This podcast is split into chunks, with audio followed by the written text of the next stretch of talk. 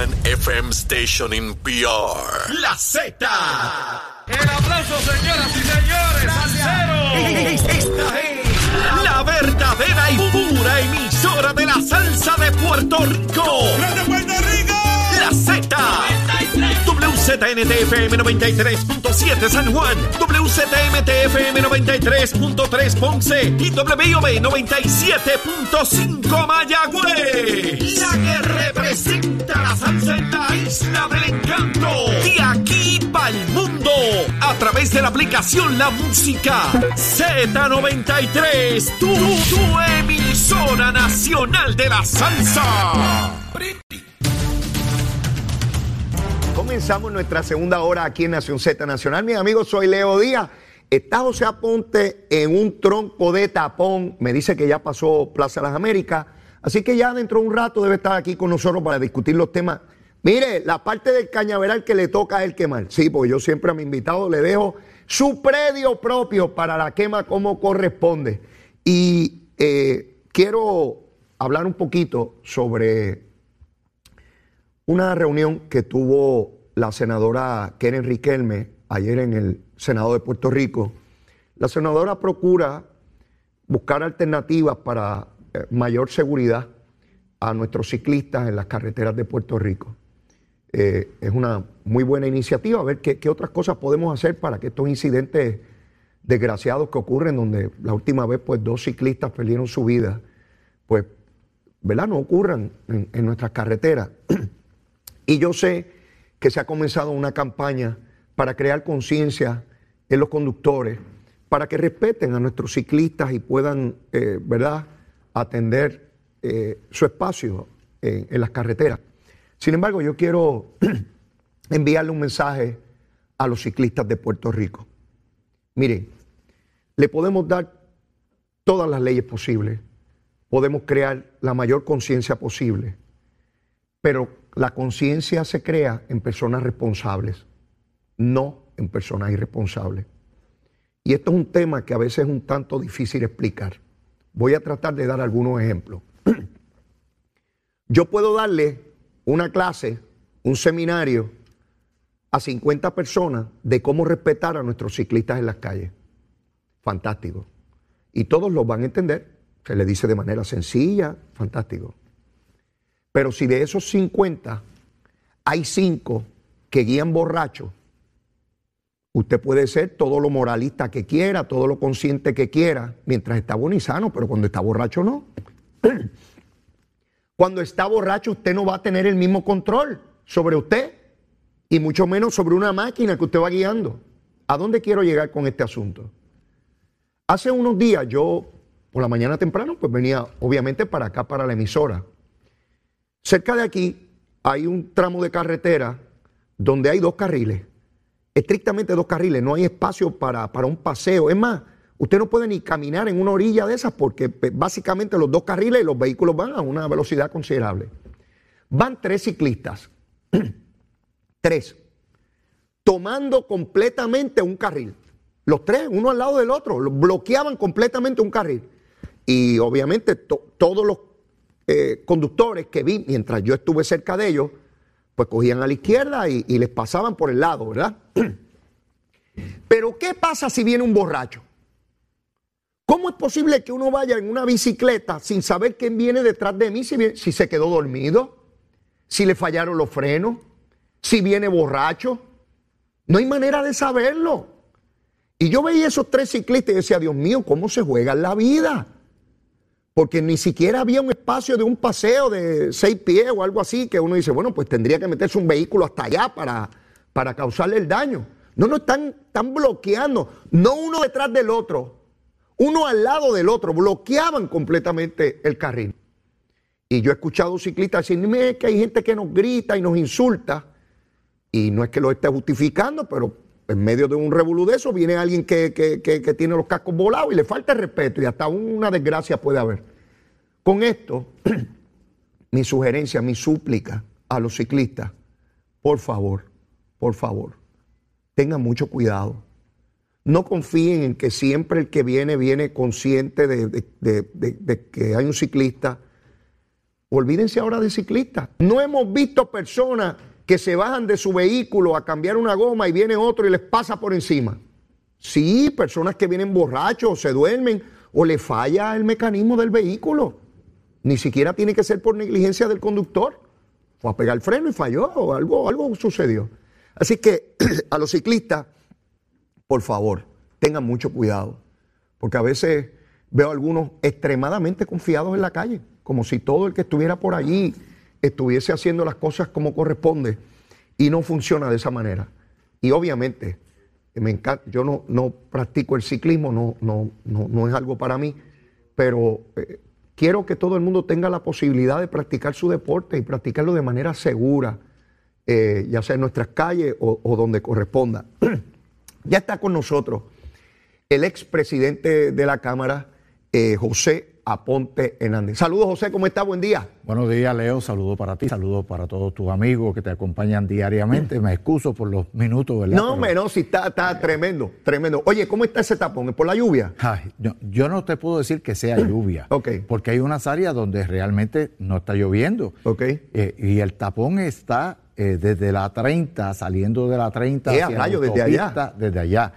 Eh, de la 30 a la autopista, toda la autopista, eh, y hasta que dejé el- en el cruce ahí en el área del el Expreso La América, Ajá. del centro comercial, eh, que entonces eh, seguía hacia acá, hacia el área de Bucanan, pues ya ahí bajó el- la... Pero el tránsito hacia, hacia San Juan eh, está eh, Duro. heavy. Mira, eh, José, tú que tienes la oportunidad de transitar eh, por esa ruta diariamente, ¿qué, qué tal ha funcionado el zipper este que se abre y se cierra eh, eh, de, de Caguas hasta San Juan? ¿Ha sido bueno. efectivo? ¿Cuál es tu experiencia? Muy bueno, de hecho, eso fue lo que salvó que llegara aquí. Ok. Si no es por el zipper, ok. eh, yo no estaría ni, ni en el área de- del centro comercial de- de- del Expreso de la O América. sea, que en efecto resultó a la expectativa que se tenía. Sí, y, y de hecho uno lo ve y todavía falta, porque ese zipper en el área de Caguas va a llevar una conexión Ah, hacia la 30. Sí, e- eso lo escuché. ¿Ese proyecto está próximo a comenzar o todavía no? Eh, eh, la información que tengo es que están afinando eh, diseño para poder entonces comenzar el mismo. Entendemos que se puede estar anunciando eh, 2023 eh, de manera mucho más oficial, más, más real. Eso sería un palo, porque ahora hay que bajarse, coger la carretera vieja de Cagua, volverse a subir. Es un revolú ahí, este, y, y entonces sería automático. Voy en la autopista y así mismo caigo en la 30. Así mismo cayó en la 30 o por la mañana cuando uno viene hacia San Juan, que entonces discurre eh, de sur a, a norte eh, o de este hacia norte, Ajá. pues entonces uno desde la propia 30 no tendría que estar haciendo ese... eh, ese salirse hacia Sí, para volver eh, la rampa de la autopista, sino que uno iría básicamente directo hacia el zipper. Ya, ya. Oh, Y hablando, y hablando de acá, ese no era el tema, pero me ha llevado la, la discusión sobre el tapón de hoy. Eh, ¿Sabes en, en cuán encaminado está la posibilidad de expreso de Atillo hasta Aguadilla? Porque sé Está que es un proyecto bien importante. sumamente importante, está adelantado, lo que se está eh, contemplando es eh, sobre elevados en, en la misma eh, número 2, en unas áreas. Algo así como lo que ocurrió desde Ponce, Guayanilla, todo es que, y- hasta San Germán. Básicamente porque tenemos que estar conscientes de algo. Esa área es una área rica en calzo y en lo que son Sí, sí. eh, los eh, sumideros Sí. bajo tierra. Sí, tendría el menor impacto ambiental posible. Lo que se está buscando es que haya el menor impacto ambiental y el menor impacto a la agricultura también. Sabemos que es un área de mucha finca, de, Sí. de vaquería y eso, así que se está trabajando con eso y está bastante adelantado. Perfecto. Mira, José, eh, vi una entrevista al gobernador hoy en el periódico El Nuevo Día. Me, me gustó mucho la entrevista, enfocado. eh, te- planteaban, eh, que- creo que es una gran entrevista, no solamente por, por lo que contesta el gobernador, sino la manera en que la periodista fue esbozando los temas y que, que lo cubrió todo. Se habla sobre gobierno, se habla sobre partido político, se habla sobre estatus, se habla sobre el asunto de, de- la corrupción y uno tiene una visión comprensiva de, de lo, que, de lo que el gobernador tiene ante sí como, como gobierno. Eso lo uno a que de 80 proyectos de legislación que él ha sometido a la legislatura le han aprobado seis. O sea, es, un- es una cosa que, que uno sea, de 86. Este, tú estás en la Cámara, fuiste presidente de la Cámara, eh, tuviste un gobierno compartido. Eh, eh, ¿Cómo compara? Porque ya tenemos, ¿verdad? Ya hemos dejado atrás dos sesiones, ya, ya estamos en la cuarta. A, esta fecha, ¿cómo tú compararías aquel periodo que te tocó vivir y dirigir versus hoy? Mira, Leo, lo que se está viviendo hoy no tiene precedente, precedente positivo. No lo tiene. Mm. cuando nosotros miramos el número de medidas radicadas, hay un periodo, comenzando el primer año de gobernación de Aníbal Acedo Vilá, cuando uno lo compara ahora a Pedro Pierluisi, Asamblea Legislativa en aquel momento, eh, controlada por el Partido No Progresista, en esta ocasión por el Partido Popular. En el primer eh, periodo, en la Cámara, de 17 proyectos radicados por el Ejecutivo, se le había aprobado el 58% dramáticamente distinto a lo que ocurre hoy. 17, el 58%, estamos hablando de que básicamente nueve proyectos ya estaban aprobados y de los que no estaban aprobados estaban en comisión trabajándose. Ya. Porque aquí hay unos que se han enviado a comisión, pero no se están trabajando. O sea, de esos 80 que tú mencionas, una cosa es lo que se le han aprobado, otra cosa es lo que está en comisión y lo que está en comisión que realmente se esté aprobando.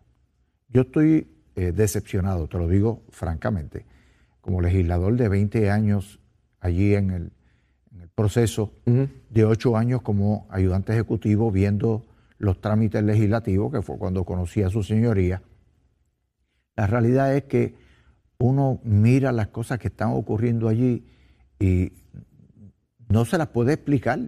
Leo, tú sabes que existe decisiones presidenciales. Sí. Y las decisiones presidenciales, cuando se hace un planteamiento eh, por un eh, miembro del cuerpo eh, sobre una decisión que puede cuestionarse si el reglamento se está aplicando apropiadamente o no.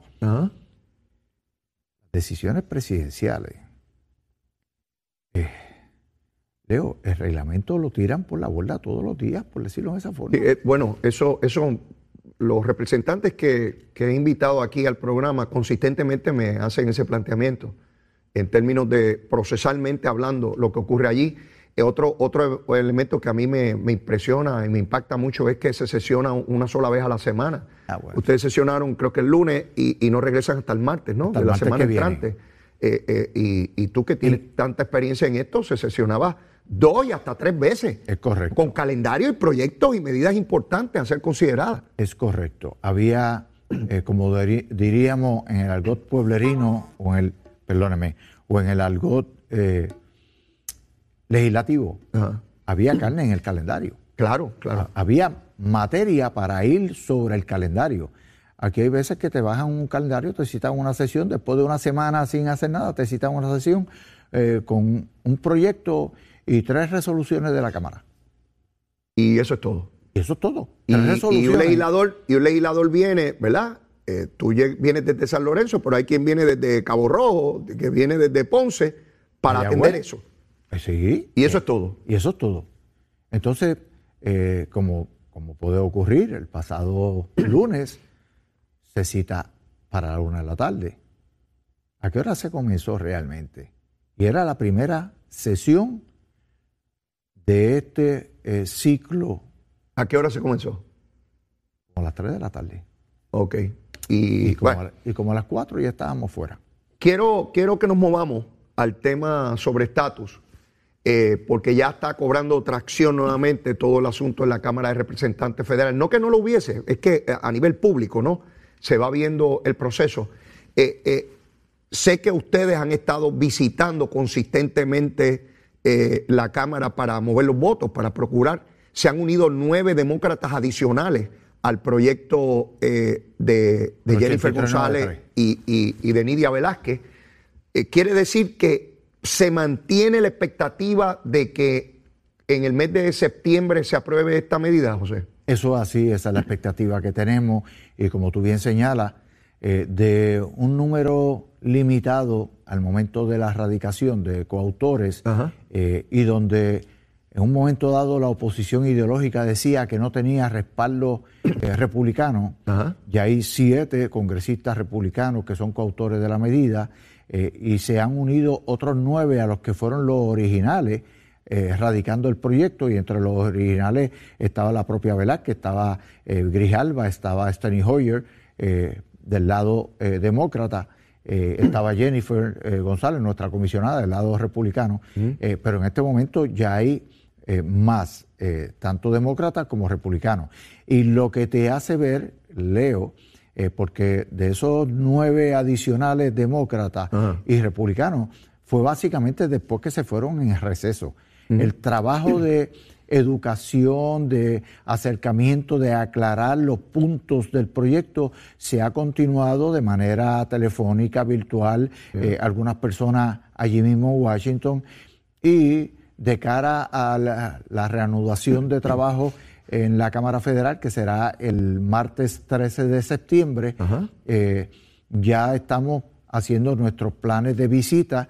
De hecho, eh, hay que llamar la atención en muchas ocasiones, Leo. Ajá. Y tú tienes diferentes formas de llamar la atención. Sí. Eh, hay quienes lo hacen de una forma radical, creando un revolú, perdonando Ah, la sí, sí. Y hay quien lo hace de una forma más organizada. Sí. Eh, nosotros, en una iniciativa de la compañera eh, legisladora, la senadora Karen Riquelme, estamos programando una marcha el día 14 de septiembre. Ah, lo vi. Lo, fíjate, había olvidado la- mencionar eso aquí, la marcha que está convocando la senadora. Marcha por la igualdad. Ok. Eh, y se va a estar caminando desde el área del Capitolio Federal, Ajá. eh, más o menos como frente al Tribunal Supremo, que queda entre Sí. al frente del Capitolio, se va a estar caminando hasta el área de los monumentos, específicamente al monumento de la Segunda Guerra eh, Mundial. Ok.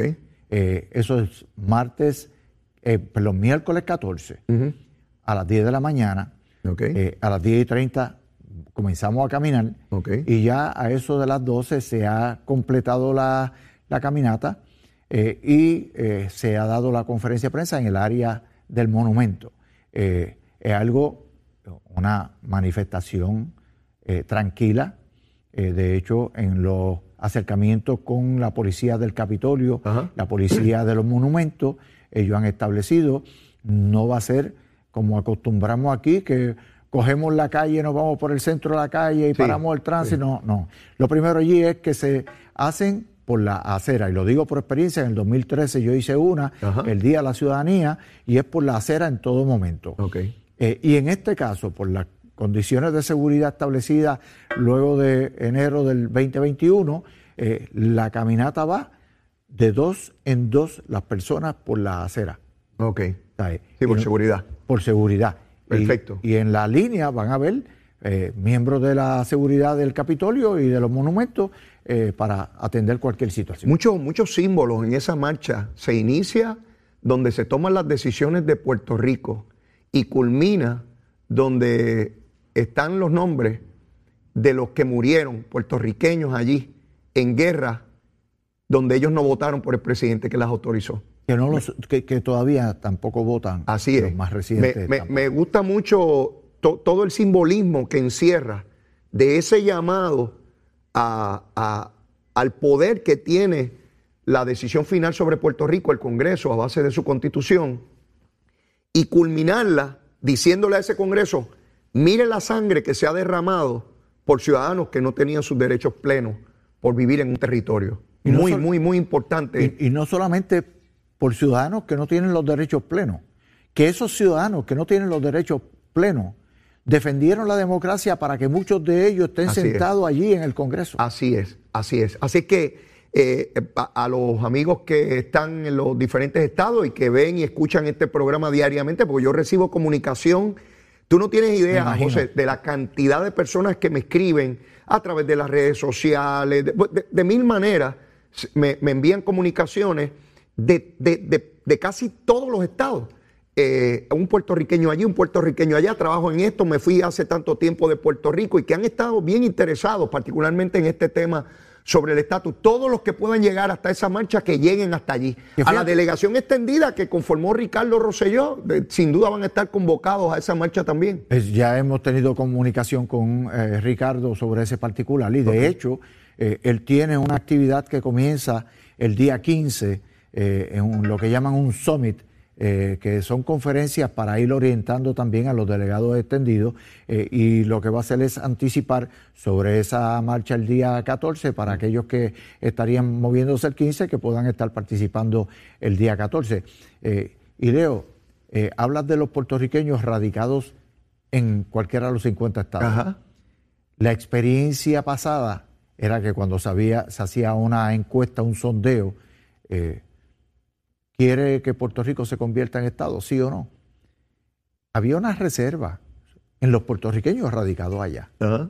Hoy no la existe. Al contrario, hoy existe un respaldo claro del puertorriqueño radicado en uno de los 50 estados hacia la admisión de Puerto Rico, que yo personalmente entiendo que parte de lo que llevó a la congresista Velázquez de Nueva York a girar en lo que había sido su respaldo al él, al status quo, al territorio, eh, en ese cambio de postura a que se resuelva, eh, se le dé la opinión, la oportunidad al pueblo de Puerto Rico de expresarse, pero con alternativas que resuelvan el problema. El problema de Lela, pues no puede estar incluido. y ella sí lo reconoce. Lo, lo que me estás planteando, José, es que esas nuevas generaciones de puertorriqueños que están allá o que se fueron de aquí, tienen una concepción distinta sobre el territorio, al punto que en el propio distrito congresional de Nidia Velázquez, ya los que eran que favorecían el ELA o no están o son minoría y esa nueva generación de votantes le está reclamando a ella una solución final al asunto del estatus. Eso así. Eh, es bien interesante.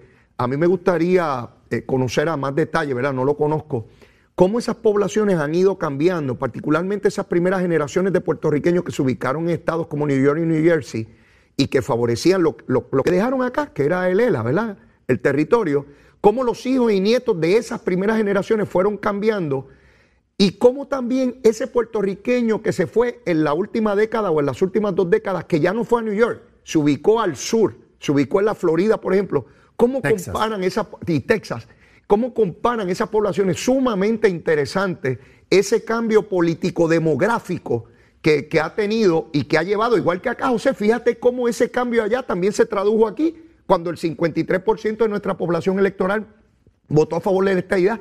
Quiere decir que todos los cambios, tanto allá como acá, van en dirección de resolver el estatus, pero no solamente resolverlo, con una alternativa que es claramente aventajada en el proceso, que es la igualdad, que es la estadidad. Bueno, pero fíjate, eh, es que la mentalidad básicamente de, yo te diría, el 95-98% del puertorriqueño radicado aquí, del ciudadano estadounidense radicado en la isla, aun cuando respalde la independencia, la quiere con ciudadanía. respalde la libre asociación, no quieren perder su ciudadanía americana. Qué cosa, tú sabes. Así es. Es evidente que, que la ciudadanía americana es al puertorriqueño lo que es el cordón umbilical a una criaturita en el vientre de su madre. Eh, entiende que es un vínculo indisoluble, es el vínculo más importante en una sociedad democrática para los puertorriqueños. Esa ciudadanía al punto que, que los independentistas quieren ciudadanía americana permanente dentro de la independencia, porque no es que la quieran por tres años, es que la quieren de forma permanente. Para mí, eso es uno de los avances en términos de saber la verdad que ha tenido este proyecto de Nidia Velázquez y Jennifer González. Leo, vámonos al 1967, el primer plebiscito que se realizó después de aprobada la Constitución en el 52.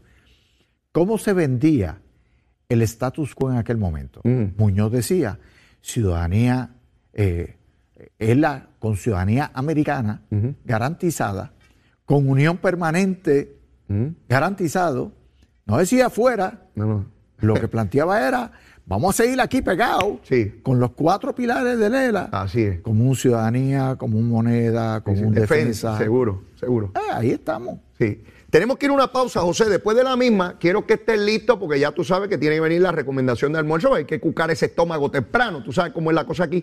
Y quiero que sigamos discutiendo por dónde va el Partido Republicano, que veo que la senadora Murkowski prevaleció en su primaria eh, en Alaska. Sin embargo, la representante Cheney, la congresista Cheney, sucumbió eh, en la de ella. Eh, eh, en ambos casos, pues Trump estaba en contra de ella. Una ganó y la otra perdió. Vamos a ver en qué coinciden, en qué se diferencian y por dónde va el Partido Republicano. Eso después de la pausa, llévatela, chero. Leo Díaz. Que venimos bajando, mire, chévere, aceleradamente. Na- Nación Z Nacional. Por la Z. Cañaveral, mire, mire, cómo- mire, ya no queda ni ratones ni ardillas ahí dentro, ¿sabe? Se fueron toditos. A las 8 de la mañana le metemos fuego y usted sabe cómo es. Y me acompaña aquí, mire, eh, eh, eh, en este tramo, en este tramo, el último tramo de Nación Z Nacional por hoy jueves, el expresidente de la Cámara de Representantes, José Aponte Hernández. José, ahora lo que corresponde es que usted señale esa recomendación de almuerzo que usted tiene para hoy, que está lloviendo. Cuénteme. Fíjate, está lloviendo, ¿verdad? Ajá. Eh, ¿Tú te imaginas un sancochito Mm. con pana, yautía lila, su ñamecito habanero, Oiga, apio de allá de, de Barranquilla, óigame. eh, con sus trocitos de carne de res? Ah, también. Pues claro, Tantito de carne ahí dentro. Claro, eso es un sancochito. Uy, calientito. Oye, y el día lloviendo está Y- bueno. Y mire, eh, puede prepararle un arrocito con tocino. Y zumbárselo ahí. y le puede echar un poquito. También. O si tiene unos ajicitos picantitos, caballeros. O sea, yo me imagino a las personas comprando o sacando de allí para empezar a montar eso, ¿sabes? Bueno, yo estoy mirando por aquí, veo uno allá secándose. Sí, no, no, eso, eso está. José, ¿tú sabes lo que yo le añadiría a eso? Diga usted. Un pedazo de pan sobao. para mojarlo ahí en esa agüita. Bueno, puede ser pan sobao, puede ser un pancito de agua, de esos que se daban en, las- También. en las panaderías. Un poquito de mantequilla, José. no, no, no, es que, es Hay que que yo-. Si seguimos, no paramos aquí en esta cosa, es- es que- ¿sabes? Es, que yo no le, yo no le paso mantequilla, Leo. ¿No? No, yo lo embarro en Ah, mantequilla. tú lo embarras en sí. mantequilla. En mantequilla con pan. Oye, pues ese sancochito, mi hermano, me lo puedo imaginar saliéndole así el vapor calientito, el día lluvioso. Mire, coja esa recomendación de José Aponte. Coja esa recomendación. Salga para la tiendita, el colmadito, el supermercado. Si no tiene todos los ingredientes. Tú dijiste que era lila la. la- sí, una yautita lila. pues, Lila. Si, no, si no consigue la yautía lila, la yautía amarilla o blanca. Pero, Ok, pero- Mire, mire, hasta el color de la yautía le estamos dando. Para que no se queden, para que sepa cómo es este sancocho aquí. Mira, vamos a seguir con el sancocho nuestro acá, este José. El Partido Republicano. La lectura que hago es que sin duda Donald Trump sigue siendo la figura primaria eh, más fuerte de mayor convocatoria en el Partido Republicano. Él ha dicho que está evaluando la posibilidad de correr nuevamente. Por tanto, como es natural, pues ha decidido apoyar candidatos en las distintas carreras que hay a las distintas posiciones en toda la nación. Y entre ellas, eh, le, le llevó una candidata en contra a Lisa Murkowski, que es la senadora de por De casi Alaska. 20 años, de Alaska, y a Liz Cheney, la hija de Cheney, que fue vicepresidente de, de los Estados Unidos, le tiró un candidato en contra. Eh, Lisa ganó, pero Liz perdió. ¿Cuáles son las diferencias a mi juicio, este, eh, José? Murkowski votó a favor de la censura contra Trump, o sea, se unió a los demócratas en eso. Sin embargo, prevaleció. En el caso de Cheney, perdió, pero ella hizo algo que Murkowski no hizo. Y es que la Cámara de Representantes se unió al comité demócrata que enjuiciaba a Donald Trump. Y yo creo que ya ahí se fue a jugar al otro parque. Y ya la base de su partido dijo, una cosa es que estés en contra de Trump y otra cosa es que te sientes con los demócratas a, a- fastidiar al Partido Republicano. Yo no sé si tú coincides conmigo que esa fue lo que probablemente eh, determinó que una prevaleciera y la otra no, porque Trump estaba en contra de las dos. Sin embargo, una ganó y otra perdió. ¿Cómo tú lo ves? Mira, eh, claramente eso tiene un efecto y la política nacional no es diferente partidista a la política en Puerto Rico. De acuerdo. ¿sabes? Tú eres tú y yo soy yo. Sí, sí. Y podemos coincidir en un proyecto, una investigación, pero tú allá y yo acá. Sí. Eh, y a nivel nacional, yo te diría que tal vez es hasta más dramático Más fuerte. en ocasiones. Sí. El caucus republicano, el caucus demócrata, y, y- y son determinaciones, eh, y vamos por aquí, y si la mayoría dijo que no, eh, pues es no. Sí. Eh, en ese caso, él ha estado haciendo, y cuando digo él, el expresidente Trump ha estado haciendo unas intervenciones directas, él no se ha escondido, directas en respaldo a candidatos que se identifican con él y que no están eh, cuestionando eh, su participación. Y no es el caso de eh, Cheney solamente.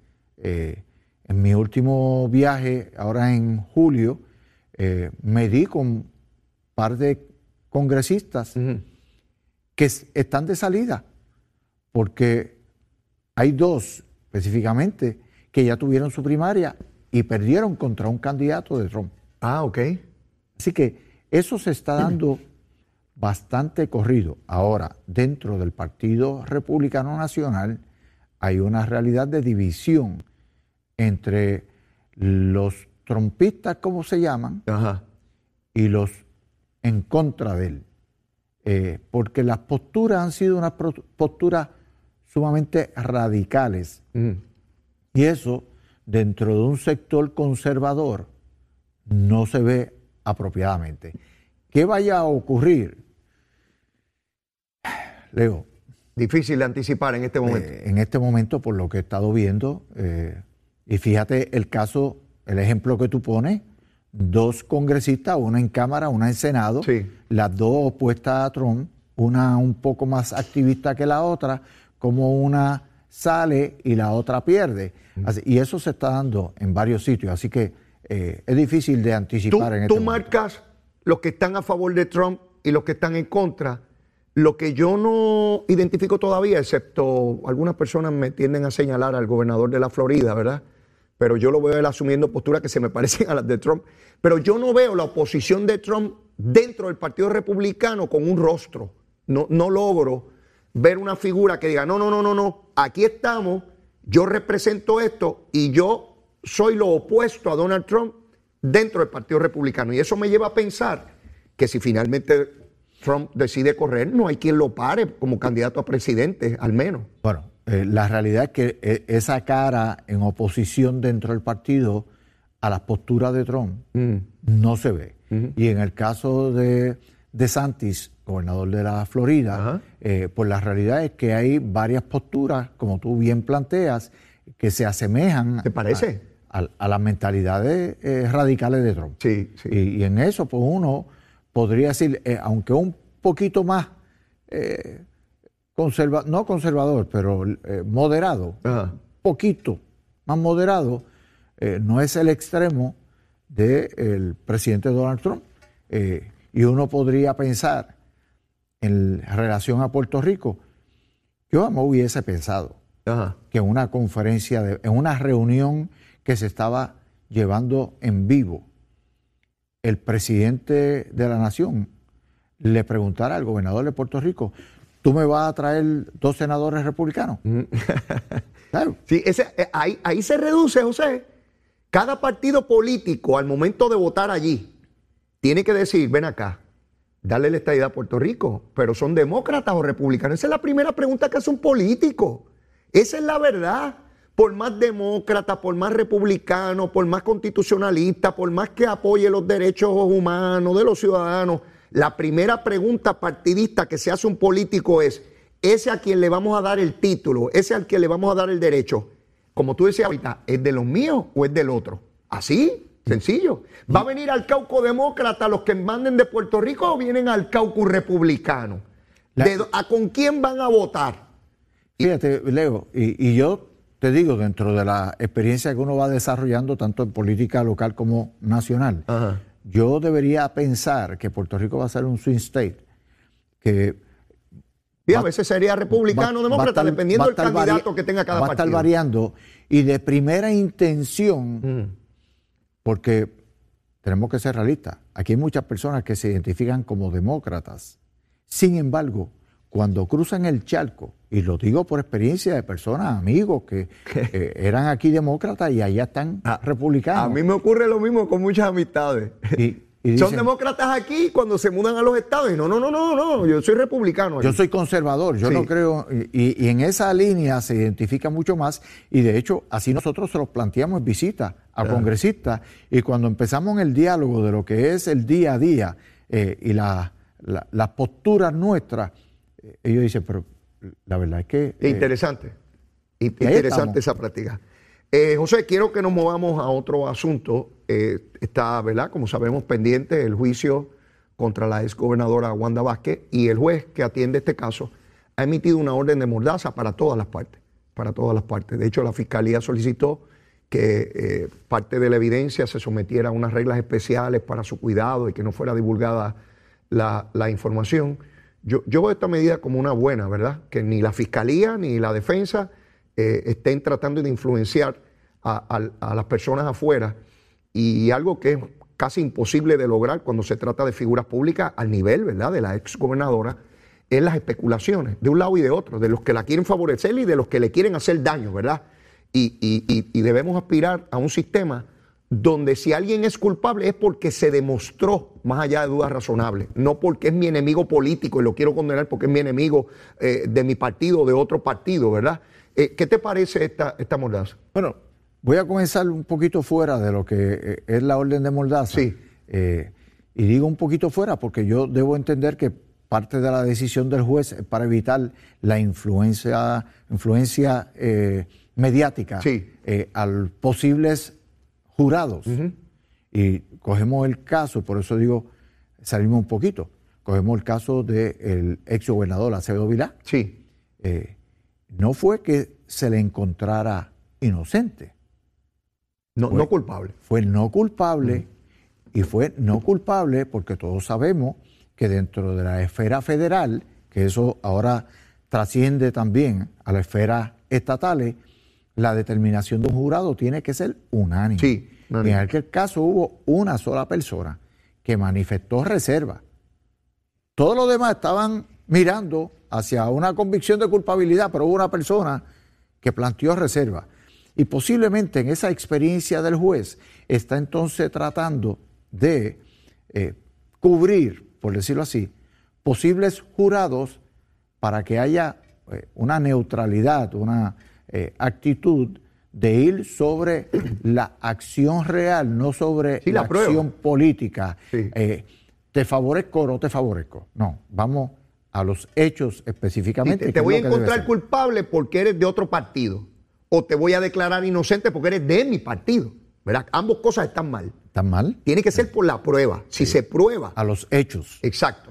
No, no, no puede ser de otra manera. Pero en cuanto a la determinación del juez, la creo prudente, eh, apropiada eh, y que se vea en su justa perspectiva. Claro, claro. A eso, a eso debemos esperar en el caso de, de la juez como, como de cualquier otro. Quiero ir a, a Nicaragua, porque yo no sé si este es el único programa donde atendemos el caso de Nicaragua. José, te lo digo sinceramente, porque yo no escucho hablar de Nicaragua en ningún lugar del mundo. Eh, de- perdón, aquí de los medios de Puerto Rico debo decir. 13 emisoras, José. 13 emisoras de radio se han cerrado en lo que va de este mes de agosto. 13 emisoras radiales ¿Quién la ha cerrado? el gobierno de Nicaragua de Daniel Ortega, que tiene socios aquí en Puerto Rico en el Partido Independentista, Ese- persiguiendo a los sacerdotes, no los dejan entrar, a los religiosos a los templos, no los dejan entrar a los templos.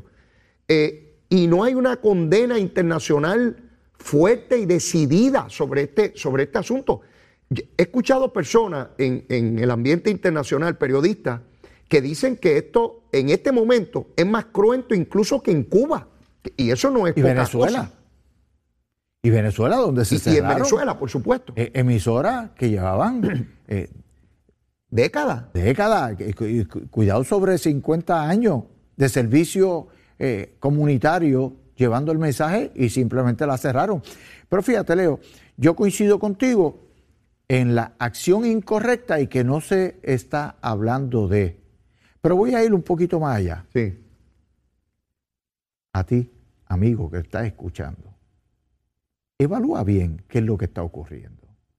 Porque en ocasiones aquí hablamos de libertades y reclamamos libertades constitucionales para expresarnos, para expresarnos en una acción de un choque eh, comunitario.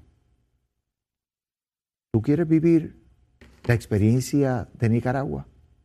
Tú que trabajas en un medio de comunicación, que reclamas transparencia de gobierno e información que requieres, ¿acaso tú crees que en un régimen como ese va a poderle solicitar al gobierno que te dé información para tú vertirla públicamente cuando esa información es en contra del pueblo?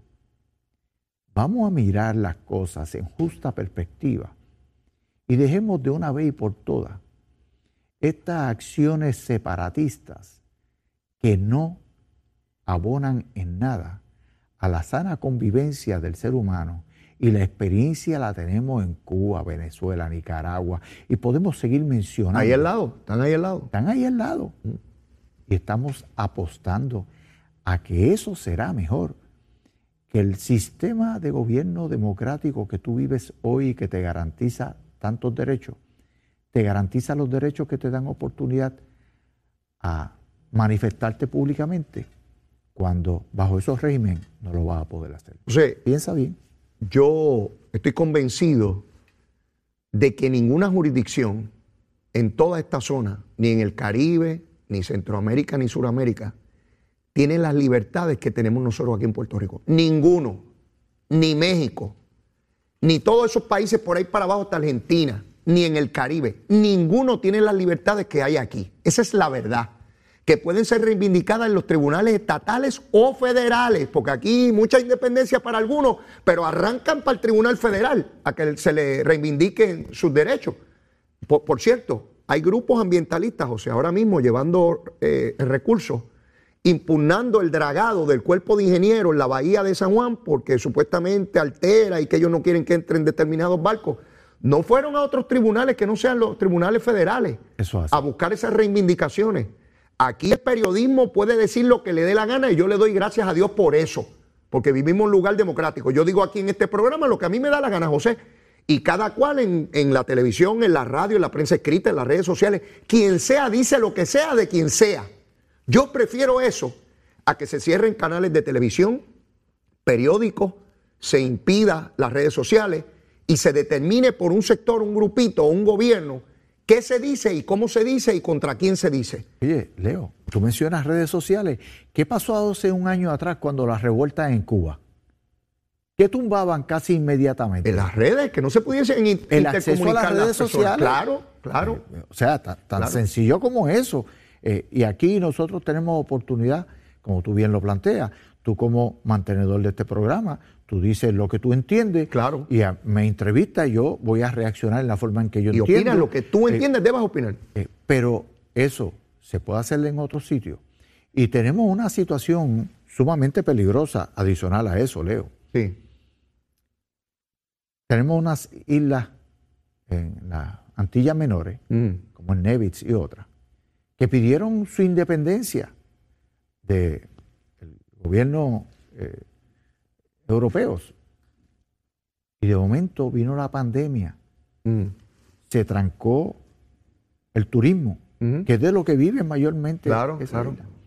¿Y quién invirtió en esas islas? Mm. China. China. Y está pegadito ahí al lado. Y próximamente en Venezuela habrá una práctica militar donde participarán nada más y nada menos que China, Irak y Rusia con Venezuela y Cuba. Eso, eso que tú planteas es algo que se está discutiendo al más alto nivel en el gobierno de los Estados Unidos. La influencia cada vez mayor económica del gobierno chino, porque es el gobierno el que controla las cosas allí, no, no, es, la libre empresa. Y esa influencia, cómo llega a todas partes del mundo y con ella, eventualmente, la imposición de su sistema político, económico, como tal. Así que esa preocupación no es una preocupación que de momento uno dice, ah, pues ¿dónde- China. No, no, no, es una preocupación real, porque aquí hay algunos que creen que porque sea enemigo de los Estados Unidos o adversario, pues ya es amigo de ellos, ¿no? Y es por eso que no se atreven a, a reclamarle al gobierno de Nicaragua, porque pues como favorece lo que yo quiero, la independencia, pues aunque sean unos truanes, pues los tengo que defender, o por lo menos no decir nada contra ellos.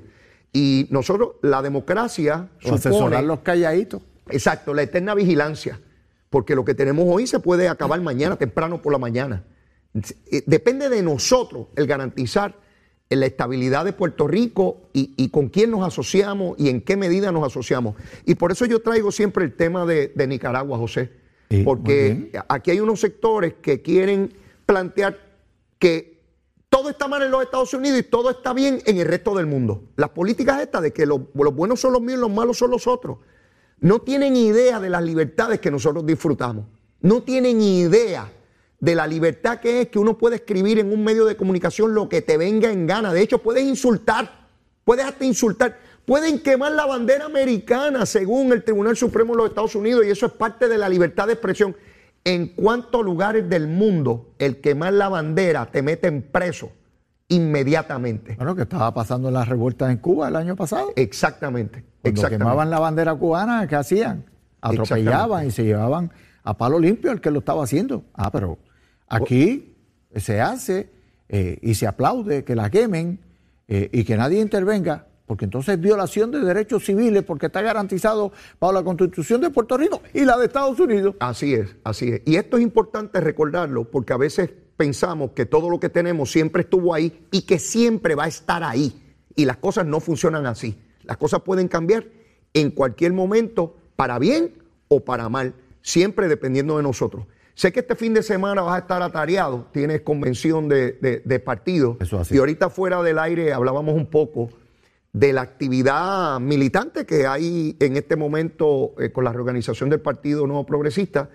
Y, de otra parte, se supone que el Partido Popular está en reorganización, pero no veo a través de las redes sociales, que es donde más bien caminan estas cosas, eh, esa, esa reorganización. Vi al presidente del Partido Popular plantear que aunque él todavía cree en la consulta sobre el ELA y la libre asociación al interior de su partido, pues no tiene fecha para la misma y, dijo que no están reorganizados muchos municipios grandes, que probablemente para noviembre no van a estar reorganizados. Tú estás allí con tus compañeros del Partido Popular en la Cámara. ¿Qué, cuál es el parecer de ellos sobre este asunto? Mira, eh, bien rápido sobre la consulta que plantea el presidente del Partido Popular eh, en su interno. Opciones ELA, ¿cuál ELA? Libre asociación. Pero ¿dónde está la estadidad? Porque dentro de su le dijo que la incluyera. Dentro de su partido hay adeptos hacia la estadidad. Y ellos reclaman que en las consultas que se hacen, las últimas que se han hecho, se le ha excluido a Lela. No, no se le ha excluido, se le ha dado participación, igual que se le ha dado participación a la independencia. ¿Está a favor o está en contra de la estadidad? Pues si tú estás con el ELA, pues vota en contra de la estadidad. Pero aquí él no le está dando opción a la gente de su partido que cree en la unión permanente y en la estadidad. Mm. Pero establecido eso, ¿cuál reorganización, Leo? Yo, mi experiencia política, yo no veo al Partido Popular reorganizándose. Una cosa es que se hable, otra cosa es que se haga. Y la palabra y la acción no están en el mismo sitio en ese proceso de reorganización. Posiblemente en uno o dos meses aparezcan diciendo eh, en una conferencia de prensa y se han reorganizado todos estos municipios y aquí está fulano y aquí está sudano y se hizo esto y se hizo lo otro.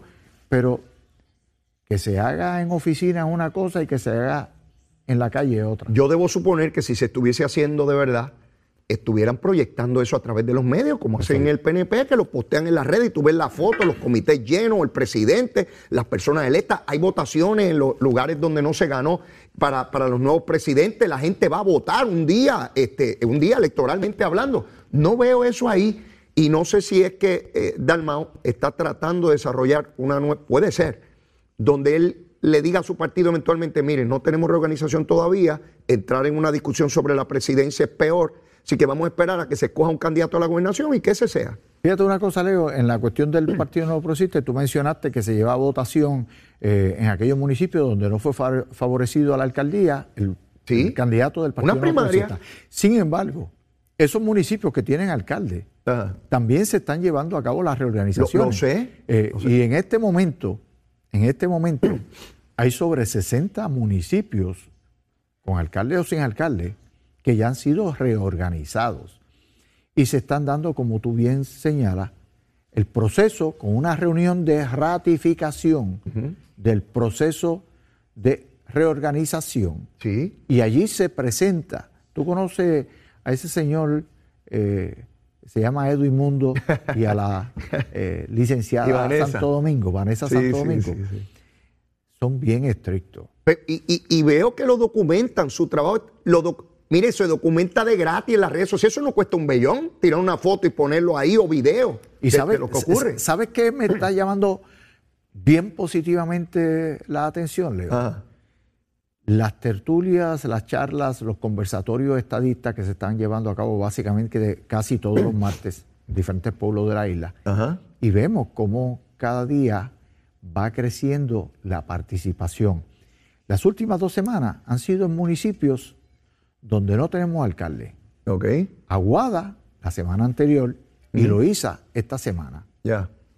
Y la participación ha sido una muy buena participación. En Aguada habían cerca de 80 personas. Faltando tanto para las elecciones. Oye, y en Aguada, que tú y yo conocemos las dinámicas que internas del PNP en Aguada, los choques que hubo en un Sí, sí. momento dado, y hubo una primaria. Y la las perso- peleas. Y las peleas. Y en el caso de Loíza, en esta semana, el martes, habían eh, sobre 60 personas también. Eh, y la semana anterior estuvimos en Maunabo, municipio pequeño. Maunabo, Sí. allá en el, en- en el sureste de Puerto Rico. Habían, Leo, 84 personas Pues, registradas. Eso, eso, no sé por qué Dalmao no se tira a la calle. Hacer ese tipo de actividad es importante porque si no, sus enemigos interiores van a, a- a abusar de él y es la única manera que tiene un partido que no ganó la gobernación de proyectar fuerza, de proyectar futuro, de proyectar esperanza. Pues eso me lleva a pensar que el desasosiego adentro es, es dramático porque es que él, él no es cualquier persona, es presidente del Senado de Puerto Rico. Es así, esa, eh, eh, ese sentimiento de desasosiego que tú planteas, nosotros lo percibimos allí, eh, conversando con los compañeros del Partido Popular en la Cámara de Representantes. Uno lo nota en su actitud, el, el demeanor, como decimos. Sí, sí, sí. Eh, de, de- es de dónde están como colectividad. José, no tenemos tiempo para más. Agradecido enormemente de, de tenerte con nosotros. Ya te estaré invitando de tiempo en tiempo, ya, te lo adelanté. Ya, ya pensaste dónde va a comerte el sancochito? Ah, ah, Créeme que estoy pensando en eso. En algún lugar de la Mancha yo encontraré, como el Quijote, encontraré ese sancochito. Agradecido, José, agradecido enormemente. Gracias a ti por la oportunidad y bendiciones para todos. Gracias, gracias, José. Bueno, mis amigos, y como ustedes saben, eh, ya mañana es viernes y tenemos que ir tocando ya esos temas. Vamos a estar buscando una persona que nos ayude a diagramar todo lo que está pasando políticamente, que no sea una persona de la- del, del campo electivo. Así que estamos pensando en distintas personas para, para, para ese eh, eh, trabajo. De igual manera, quiero destacar este asunto de la Cámara de Representantes que estuvo citando y quiere citar bajo procedimiento de desacato a la secretaria de Recursos Naturales y de igual manera quiere citar eh, a la de carretera porque que no fueron a hablar del parque este de, condado, un asunto que ya está básicamente resuelto, quieren formar un revolú en eso. Las secretarias que vayan allí y que le digan lo que ya ellos saben, es cuestión de hacer politiquería, pero bueno, hay cosas más importantes que atender ciertamente en Puerto Rico. Yo no tengo tiempo para más, mis amigos. Mire la súplica de siempre. Si usted todavía no me quiere, quiérame que soy bueno, mire, muchachito bueno, bueno de verdad. Y si ya me quiere, quiérame más. Siempre se puede querer más. Será hasta mañana viernes, seguro que sí. Los quiero mucho, cuídense mucho. Besitos en el cutis para todos. Llévatela, chero.